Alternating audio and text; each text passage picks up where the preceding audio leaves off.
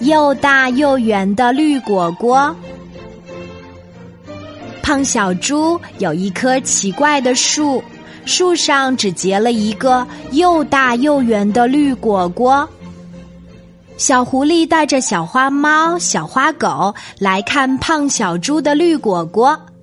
小狐狸说：“多美的绿果果呀，味道一定美极了。”胖小猪说：“它还没熟呢，熟了我们一块儿来分享它。”小花猫、小花狗和小狐狸天天帮小胖猪浇水、剪枝、捉虫子。他们天天盼望着绿果果早一点成熟。夏天过去了，秋天来了，可是绿果果还是绿绿的。一天，胖小猪去小镇书店，他想买一本关于果树管理方面的书。小狐狸和小花猫、小花狗来看绿果果，发现胖小猪不在。咦？树上的绿果果也不见了，小花猫生气地说：“一定是胖小猪怕我们分拿他的绿果果，他自己偷偷的吃了。”小花狗和小狐狸也生气地说：“再也不来了，胖小猪是个小气鬼。”胖小猪抱着书回来的时候，发现三个好朋友没有来，而树上的绿果果也不见了。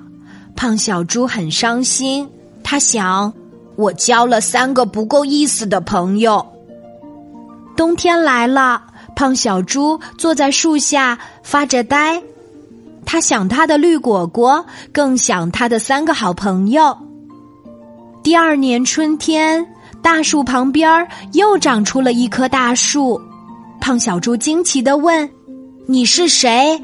小树说：“我就是你的绿果果呀。”胖小猪说：“是不是我的朋友吃了果肉，把果核埋在了树下？”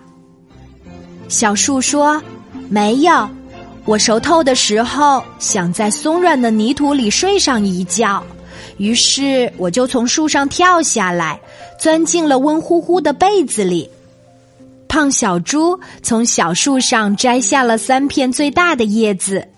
做成了三封漂亮的邀请信，他要请小伙伴们来欣赏小绿果树，还要给他们讲一个关于绿果果的故事。